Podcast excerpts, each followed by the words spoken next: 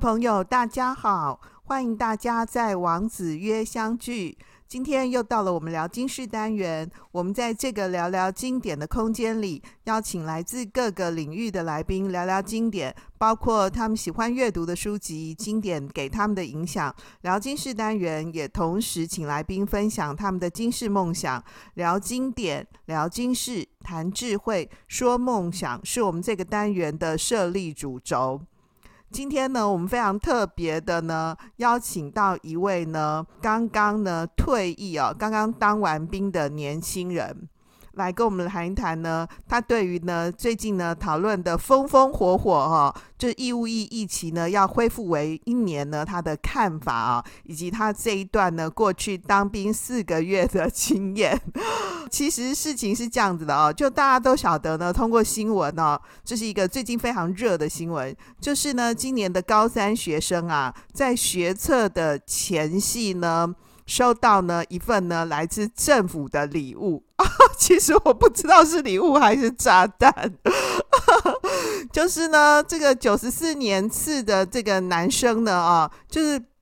从二零二四年开始啊，年满十八岁呢，九十四年次以后的出生的这个役男呢，义务役期呢要恢复为一年啊，请注意哦，是恢复为一年，不是延长啊，所以这里面有没有很话术哈？消息呢一出呢，这个兵役制度的这个实施呢，就很快的引起呢各界的热烈讨论呢，其中呢也包括呢女生啊要不要当兵的问题。那就有网友啊，在国发会的公共政策网络参与室的这个平台呢，提案哦，认为说呢，兵役法规定呢，男生兵役义务呢，和宪法当中呢，主张呢，这个男女平等的条文呢，抵触啊，所以女生不用当兵呢，是剥夺了女性的权利啊。那呢，这个目前呢，女生呢啊，如果要去当兵的话呢，只能用志愿役的方式呢报名，不像男性啊是采取呢服义务役的方式啊，所以呢，这个网友呢就提案说应该要修法。让女性呢也有接受义务役呢军事训练的一个权利啊。那呢不仅呢这样子的话可以增加兵力的人员，而且还可以让女生呢都学到军队相关的常识啊跟防身的技能，而且还可以消除呢性别歧视嘛哈。那所以既然主张说男女呢一律平等呢，就都有义务要当兵。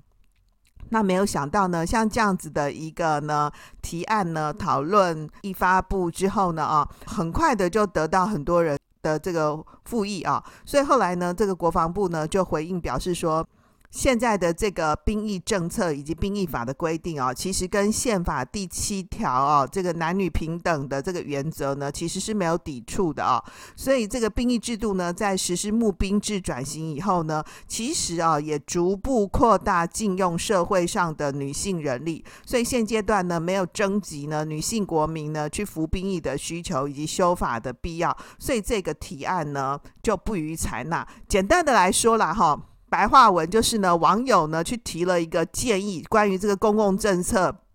的讨论，就是这个应该要修改兵役法，让女生呢也要去服义务役，就是全部都要当兵啦，男生女生啊，就是全民皆兵的一个概念，都要去受这个义务役的训练。然后呢，那后来因为很。这个有达到一定的人数嘛，所以就一定主管机关要回应啊。那国防部就说不用啦，现在女生还是不用当兵啦。要当兵的话呢，男生去当就可以了啦。女生如果想要当兵的话呢，啊，你们就是用那个志愿役的方法，就跟现在一样啊。那这样子的一个讨论呢，社会上面呢也有很多人呢就呃。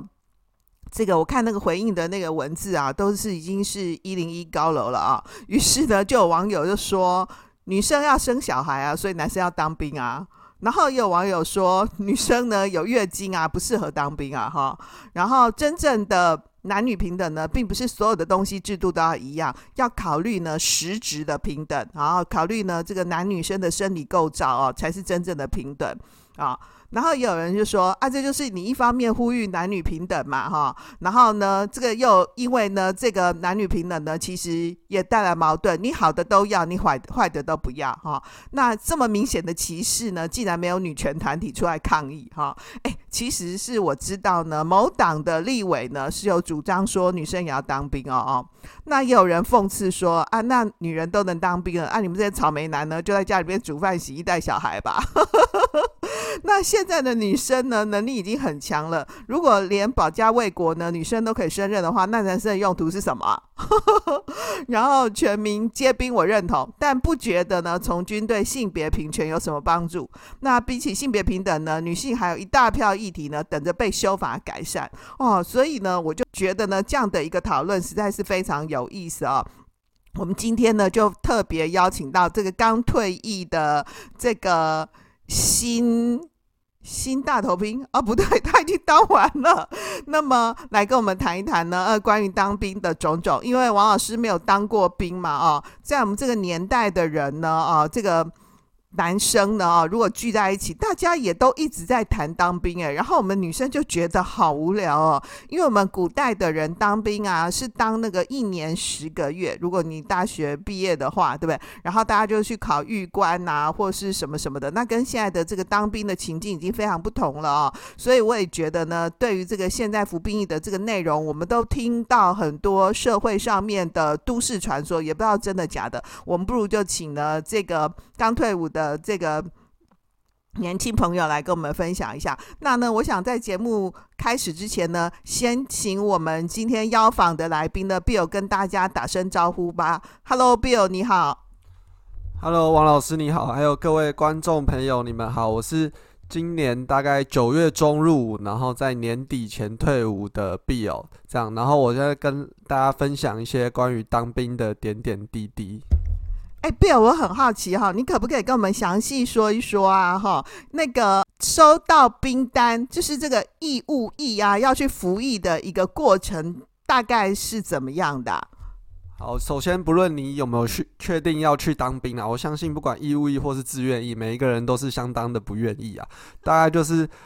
高中你一毕业，你年满十八岁，国家就会发布第一波的征集，但是因为大部分的人可能要去读大学嘛。然后大学就会帮你办研议，告知国防部说你现在正在读大学，所以大概最后你收下一次收兵单就是在大四下的那个学期，你就会收到说哦，你准备要去当兵了，请问你有没有申请提早入伍啊？如果你有申请的话呢，就是像我申请，我六月申请的时候，大概我九月就可以入伍了。然后有的更早，甚至可能七八月啊。如果你是没有申请提早的话，大概就是十一月、十二月这段期间也都会陆续入伍。最晚最晚可能到二月、三月，就是你属于我们这年次的人就会全部入伍完毕了。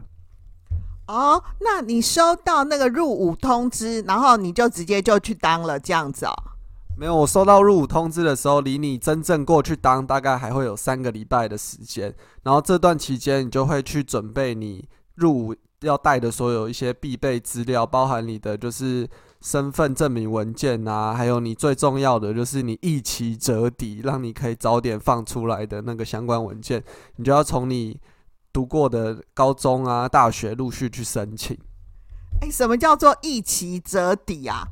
一期折抵就是比如说我们国高中的时候有修那个国防课，那个可以折抵，还有。打靶就是我们有去实弹射击，那个也可以折抵。像高中国防课是折抵五天，打靶又折抵两天。然后大学的军训课的话，一门课一学分一天，然后看你有修几学分，最高两个加起来可以折到十五天，等于说你就比别人早两个礼拜出来。哦，哎，那我觉得其实还不错哎。以前就是我们念高中的时候，我们女生也有去打靶，我们打靶才去半天而已啊，而且就是一种郊游的概念。然后现在当兵还可以抵两天，那还不错啊，那就是蛮有福利的啊。那你说这个申请文件这样子，然后这个到真正入伍还有三个礼拜的时间，那这三个礼拜你都在干嘛？这三个礼拜就是尽情的吃喝玩乐，享受人间最后的乐趣啊！真真正入伍的时候，就是一个魔鬼训练营的开始啊。当然，我们现在当四个月，大家常常说我们是夏令营，不过真的也没有夏令营那么愉快。哦，哎，那所以就真的是当兵之后，就像是我们看电视或电影的那样，就是那种大头兵这样。那你可不可以跟我们描述这个开始入伍之后，这个一连串的训练或者是生活的过程是怎么样的呢？就是。九九四年、九五年的役男还没改规定之后，我就不清楚了。但是依照我们现在这我的自身经验来讲的话，当兵就是分成两个阶段。第一个阶段就是新训的五周，接着就是下部队的十周，然后这样总共是十五周，大概是两百多天这样子。然后呢，我们新训的五周最后最后一周是要考试，第一周就是会先填各式资料啊，包含说你家里。有几个家长啊，然后你有没有交女朋友啊，然后你最好的朋友是谁啊，都写得很清楚。然后你还要写他们的住址，加上他们的联络电话，这样，然后以便部队掌握你的个人资讯。然后接着就是领各式的那个当兵系列的装备，包含说你会有两两套迷彩衣让你换着穿，然后一个厚的迷彩外套，然后三件迷彩内衣啊，还有你的运动裤、运动外套。运动衣，还有一双你以后会很讨厌它的大头皮鞋，跟你一个很难穿、硬得要命的运动鞋，还有蓝白拖，包含说你还有脸盆、钢杯、牙刷、牙膏、香皂这些生活用品，全部都会领取一遍，这样。哦，所以你刚刚提到说当兵分成两阶段，第一个阶段呢是新训，那新训的全名是新生训练这样的意思哦。新训的意义就是为了要让你体验、体认到说，我现在已经不是一般民众，我要是从一个民转兵的一个阶段这样。那新训的具体其实就是步枪兵的训练啦，就是让每个人都至少是一个有步枪兵的专长。哦，然后就是发一些迷彩系列的东西嘛，所以那个钢杯上面是也会有迷彩吗？还是没有？就真的钢杯这样而已。钢杯脸盆的部分，就是就是大家一般看得到，很像在就是路边的那种钢杯脸盆啦，就是那种很阳春、古早、不锈钢做的那一种。然后，然后新训其实具具体来在练习的那个项目，就是有五项，包含一项是诶、手手榴弹训练、投掷训练、刺枪术训练、打靶训练，然后震撼教育训练。然后最后一个是大部分解训练，就是大部分都是让你熟悉一些基本操作。哦，哎，我刚刚问了一个非常白痴的问题，我说这个钢杯上面是不是迷彩系列？我把它幻想成是有印那个 Hello Kitty 啊、史努比啊的牙杯的那种概念，所以其实当兵真的不是夏令营哦。然后，呃，刚刚呢，这个 Bill 跟我们提到说呢，发了一大堆呢迷彩系列的东西以后呢，开始进入了正式的这个新生训练，对不对？由民转兵啊，然后呃，除了这种各式训练以外呢，其实哦，我们现在的年轻人呢，跟我们生活最密切的了啊，其实是手机。所以从民转兵呢，手机应该就是不能使用了。可是我听大家说，现在在部队里面都还是可以滑手机耶。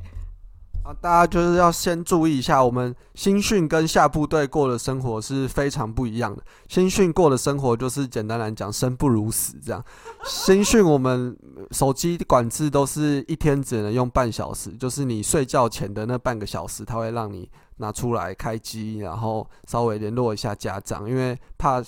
大家都找不到小孩，这样子家长会很紧张。然后新训每天吃的东西都都是没有调味过的，像我们。同袍就会常常说，今天的午餐又是吃防弹猪排啊，因为那个猪排真的是非常的硬，它就是只有负责煮熟，没有任何调味，肉跟骨头是一样硬的。然后大家都说，哦，那片猪排可以拿来防弹这样子。哦，所以他讲的这个新生训练，其实其实那个就是。把它都烧熟嘛，一个部队里面那么多人呐、啊，所以专门负责煮饭的那些呃部队朋友们哦，阿兵哥好了，阿兵哥朋友们，他们也不见得是有这个煮饭的专长啊，或者是一部分有一部分没有，所以当然就是。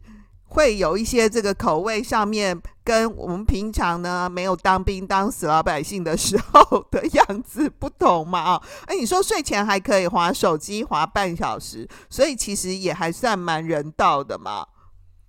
对啊，其实基本上你生活遇到的问题啊，像是你头痛啊、脚痛啊，或者是肚子痛，甚至你上厕所有没有按时上，这五天下来，如果你有超过三天没有没有上大号的话，你也可以跟班长说，他会想办法去生肠胃药给你。他就是，其实现在的当兵的情况已经是非常人性化，活着一定是没有问题，但是如果说你想要过得很舒舒服服，像你在。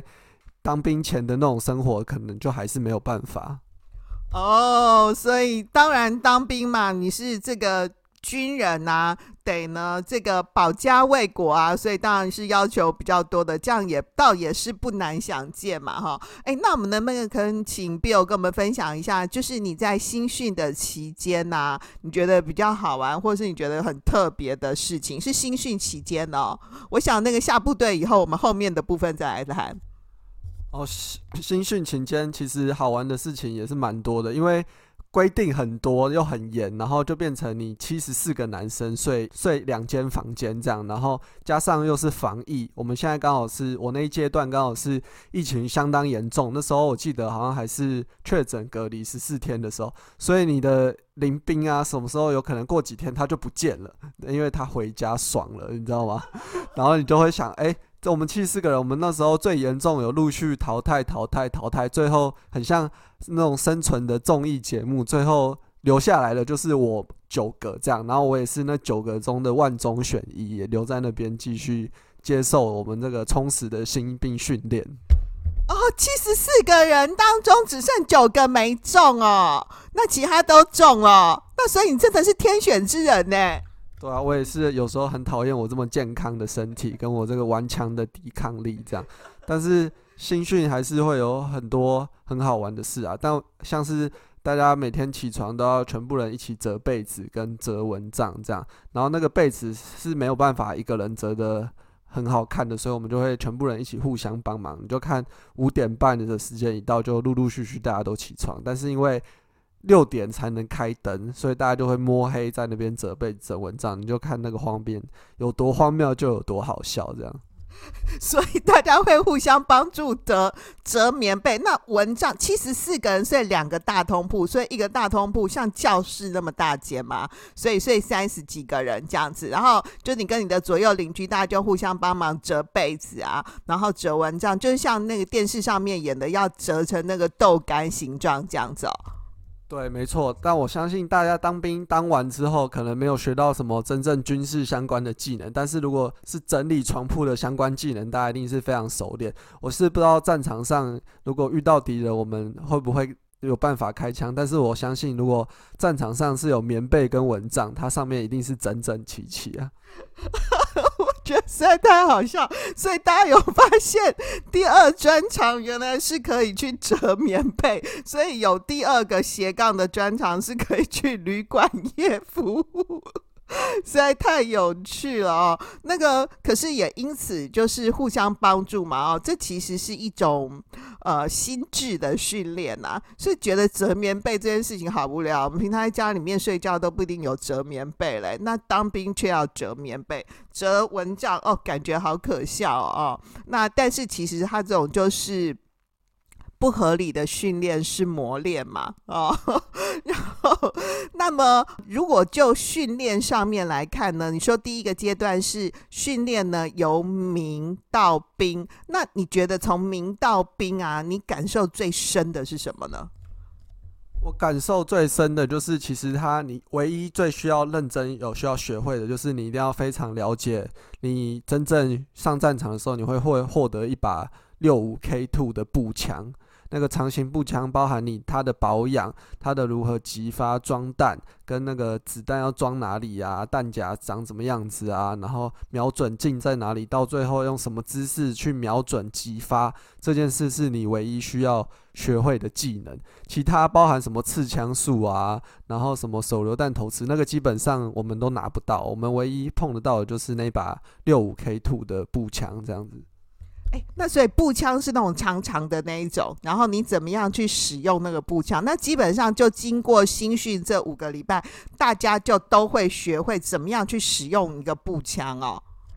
哎，当然是没办法学会，因为有人五个礼拜都在隔离，他要怎么他要怎么学会使用步枪？但是很幸运的，我五个礼拜都有参加到，所以这样我是比较了解那个步枪的怎么怎么样使用。但是你要说五个礼拜真的可以把一个大男大生毕业的变成一个神枪手，这件事就是不可能的。大部分的时间我们都只是打很像那种玩游戏这样子做做样子给给长官看，然后其实。那些想象中的技能也没有我们想象中的那么好学会，包含说你想可能丢手榴弹丢进去，很像那个我们去大鲁阁打那个九宫格，对不对？但是其实没有那么简单，因为那手榴弹一颗大概也两三公斤，就是它不是像棒球那样轻轻的。然后那个九宫格虽然也是那么大，但是你就是怎么丢都丢不过去，你知道吗？哦，对对对，因为我们女生有去打靶过，然后呢，打靶呢，就是只要这个呃，就是对准的那个位置不对的话呢，回家之后肩膀很痛，而且打靶应该是一个班级的人去打，不见得大家就是大部分人其实都是打不到的，而且我记得我们那时候好像每个人就打很多发，应该是打五六发吧，就都没有打到，然后可是。就算你的那个靶上面有真的有有被打中，也可能不是你打的，是别人误击，所以其实真的没有那么简单。对啊，这件事也是非常有趣，这就会让我觉得很奇怪的是，就是有些人他明明就是五个礼拜都在隔离，等到但是考试那一周就是规定说，你不管有没有隔离、生病什么，你考试那一周人都要出现这样。然后我们去考试的时候，哎。奇怪了，认认真真学的人，他反而没有过 啊。然后隔离隔了五个礼拜的人，他反而过了。你就觉得这个评分标准不知道是什么情况，这样啊，这是命运的安排啊。嗯，那是新训五个礼拜，然后就下部队了，对吧？好，然后下部队了之后呢？下部队之后，你就已经不是民了嘛，你就是一个合格的兵了。你是一个合格的兵，你就会跟自愿役的，就是。自愿参加军人的行列这样子，然后你跟他们就一起生活这样，那包含你平常的那个。折棉被、蚊帐啊，都一定是会被特别注意。但是你现在开始，手机就是二十四小时放在身上，就有点像那种大公司运作的模式这样。我们会被拉进一个大群组里，然后有什么事情都会在群组上面公布。然后有要找人找你的话，对不对？他也会在群组上面 tag 你，就很像一个大公司的运作。然后每天的生活模式也是都差不多的。哦，那所以其实下部队以后，就是基本上就比较凉啦。至少你最心爱的手机有没有，就可以跟你时时刻刻在一起啊？对啊，就是下部队之后，你就基本上只要没有上课的时间，都是可以划手机的。像你平常休息的时间，大概就是中午嘛，还有就是晚上换洗的时间，大约每天都可以划个两到三个小时。哎，那所以也都可以自由上网这样哦。对，也都可以自由上网，因为部队要靠群主联络你啊，他没办法收你手机，因为那么多人要管理。然后，但是唯一不能做的就是不能有任何的拍照，就是怕说会泄露机密这样子。哎，那真的大家都没拍吗？应该还是会有人有偷拍上传 IG 啊。没有办法偷拍，因为我们有关安装一个软体叫做 NDN，它就会把你的相机锁死，所以基本上你没有打开那个软体的话，就没有办法走进营区。哦，所以其实还是有相当的管制，这样子对啦，对不对哈？怕呢泄露这个军情嘛哈。不过这应该也只是很基本的防护，至少可以让我们滑 IG 啊，对这个发现洞，就算是没有照片的，对不对哈？这样我至少心情也开心啊。那下部队以后都做些什么事呢？下部队之后就是也是跟那个看你分发的单位有差别啦，像我是分发到。那个炮兵营，我就是会稍微认识一下炮兵的相关业务，但其实大同全部都大同小异，大家能做的事情就是那些，因为我们只有当四个月嘛，不外乎做的就是倒垃圾、扫地、扫厕所、擦枪、擦车子，跟厉害一点的，你可能可以刷油漆，你就是很高等的人类了。所以你现在变得很会打扫哦，你就是每天都要倒垃圾，那是倒全部营区的人的垃圾吗？哦，就是我们就是倒全连的垃圾，这样就是像比如说我是分配在二连，那我就是负责倒二连的垃圾垃圾，但是我们每个连下面还有班，每一个班负责每个礼拜会轮流工作，可能这个礼拜负责倒垃圾，下个礼拜负责扫厕所，再下个礼拜负责打饭。就是每个礼拜会有不同的任务这样子。哦，就是值日生嘛，轮值的概念呐、啊，哈。那像这些看起来好像很基本清洁维护啊，哎，其实倒垃圾啊、扫地啊这种东西啊、扫厕所啊，这其实也是要学的。我倒觉得说，其实年轻孩子啊，学学这些生活的基本技能哦，对我们现在的这个比较娇贵的少子化的这个家庭啊来说呢，可能是对爸爸妈妈以及对这个青年人。的这个养成，其实可能还是有有其必要的哦。只是呢，是不是这个在军事上面的训练，这个王老师其实就真的不太懂了。话说回来，四个月啊，刚刚碧尔有跟我们提到说，四个月其实真的不能学到什么。那下部队以后呢？呃，因为您说您参加的是这个炮兵嘛，哈，那你真的觉得你因此而对这个炮兵这些比较有多深的认识，是跟你以前还没当兵的时候很不一？样的吗？我觉得比较很深的认识就是，像我有一次我们比较印象深刻的就是，我们有去用那个铁铲跟铁锹在挖那个炮车的壕沟，就是你炮车要打出去不是直接打，因为会有后坐力，导致你那个整个炮车后仰，然后就可能造成器械的坏掉这样子，所以你就要先挖两个很深的沟，把轮胎埋进去。埋进去之后，再把那个轮胎填平、固定住之后，才可以瞄方位，然后实施真正的射击，这样子。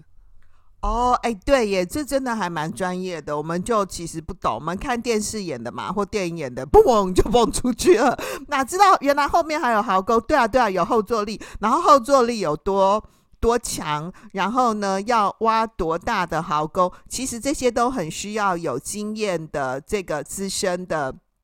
这个长官或者是资深的这个阿兵哥们来教，就是你们资深的学长来教导你们，的确是这样子哈。对啊，就但其实我们就没有办法像真的志愿役那样送他，像他们那样训练精良啦，因为我们毕竟也才当四个月，我们大家都是抱着的，就是得有点得过且过的感觉，赶快挖完，时间到了我们就还是要吃饭。但是他们就不一样，他们就是事情要做完，我们就是像那种上班打卡，时间到就下班了，十一点就一定要人要出现在餐厅，因为。像我们这些义务役的人，吃饭睡觉是一刻不能耽误的。像我那时候有一个很印象深刻，就是我们那时候那个整个营区的那个伙房啊，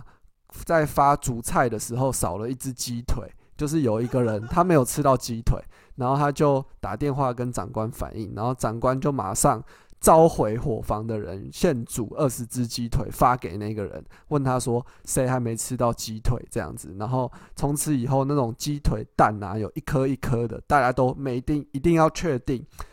每一个人都一定要拿到至少一块，如果有发生说有人没有吃饱的问题，都是一个非常严重的问题。天哪！居然因为有人因为没有吃到鸡腿去投诉，然后长官还严阵以待，召回伙房的人，把它当成是一个很重要的事情来看待。哇，我真是觉得不可想象哎。那所以根据你的这种看法，你的描述啊，所以这样看起来的话，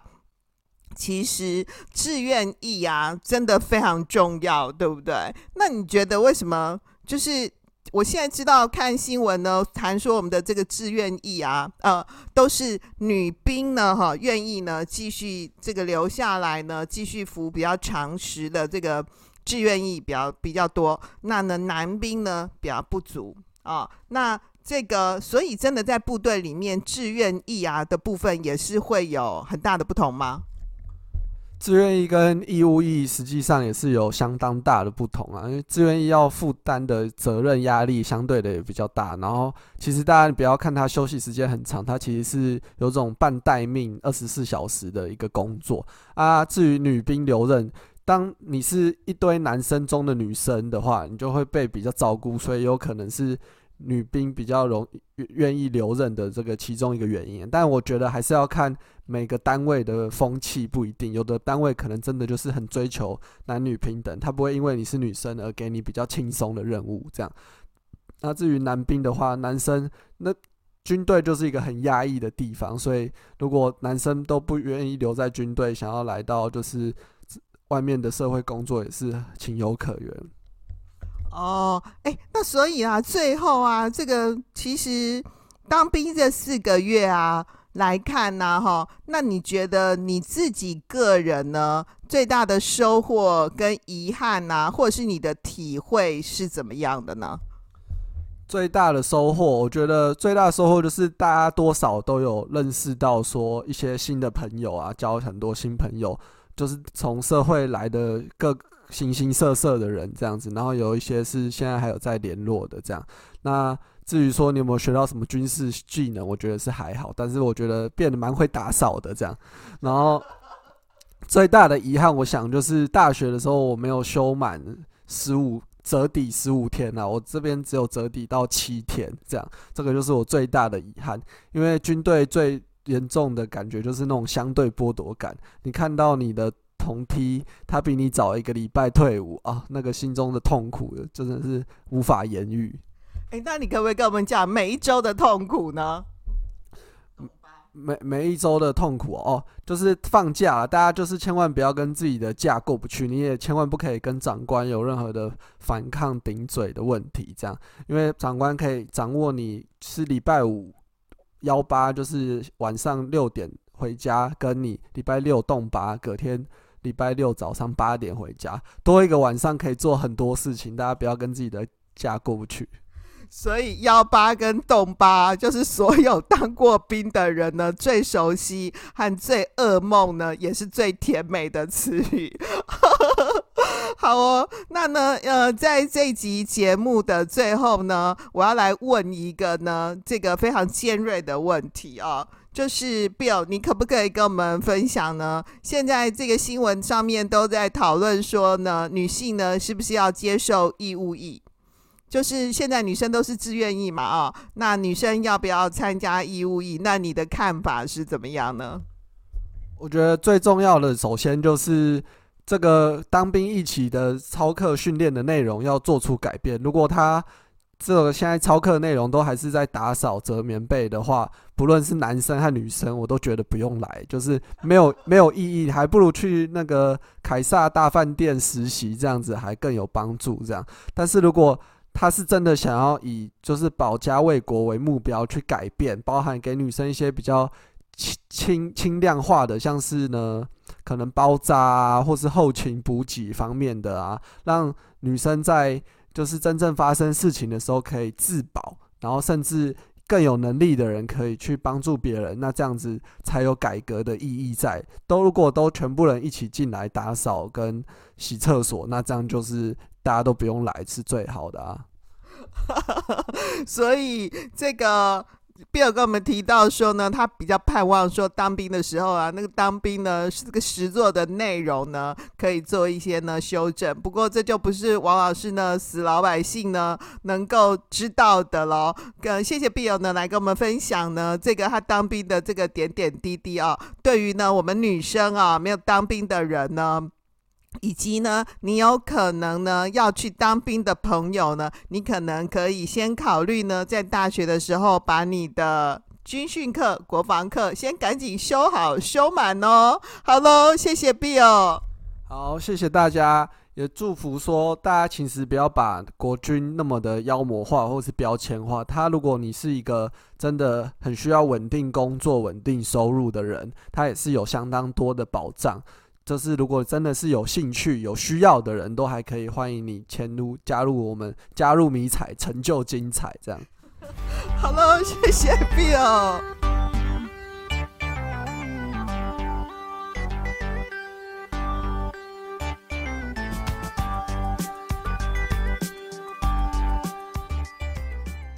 今天的重点整理。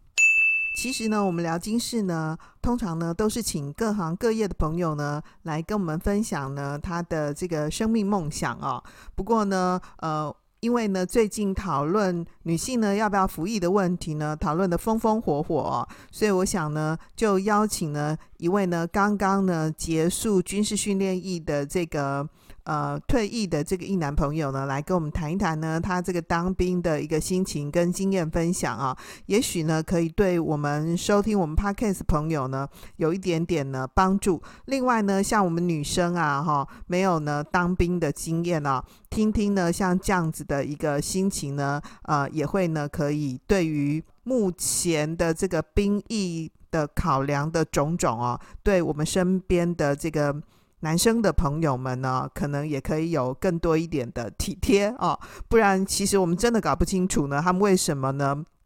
每次聚在一起呢，总是在讨论当兵啊，老的少的呢都是这样，永远都有说不完的这个当兵的甘苦谈哦。那么 Bill 跟我们分享说呢，因为只有当四个月的这个。大头兵嘛，哦，那呢，所以其实基本上呢，没有真的呢做到什么样呃实质的这个军事训练。说实在话，哈，武器这么精密啊，哈，这么贵，对不对？哈，的确也没有办法呢，给一个很简单的男大生呢得到怎么样的一个训练呢？对于一个这个当兵的役男来说呢，他们最熟悉的词语呢是洞八跟幺八啊。那呢，如果呢，哎。听到呢，动八哇，那所有的呢，役男呢就会瞬间变丧尸啊，会崩溃哈、哦。那如果呢是可以呢，提早到呢礼拜五的晚上六点就放假呢啊，这个就是幺八假哦。那呢，当然人生就一片美好哦。那呢，他跟我们分享呢，他这当这个新兵训练的五周，以及下部队呢十一周呢的一个点点滴滴啊。那么。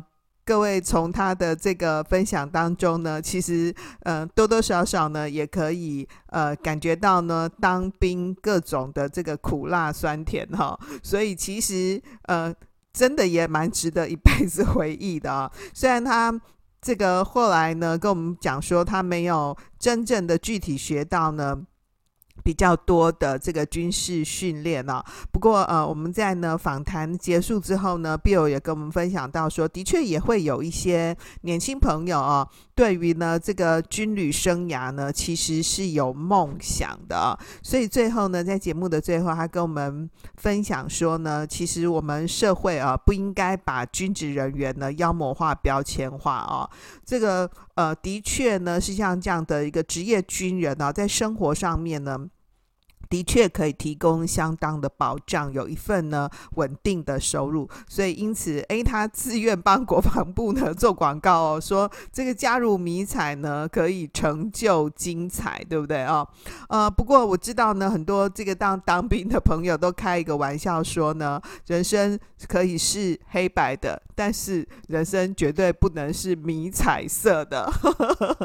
这是另外一脉的考虑了哦。那最后呢？Bill 给我们提供的建议是说，大学生呢不妨啊，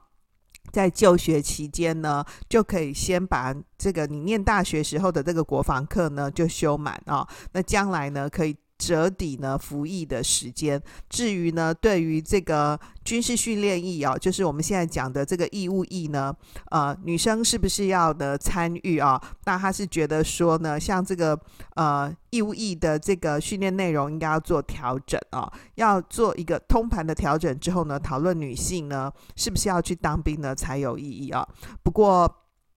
兵役的一个。改变呢，已经是一个事实嘛，哦，所以我想呢，怎么样呢，都调整好呢，自己要去当兵的这个心情啊，那尽量呢，在当兵的这段时间呢，不管你是当四个月啊，或者是呢，当。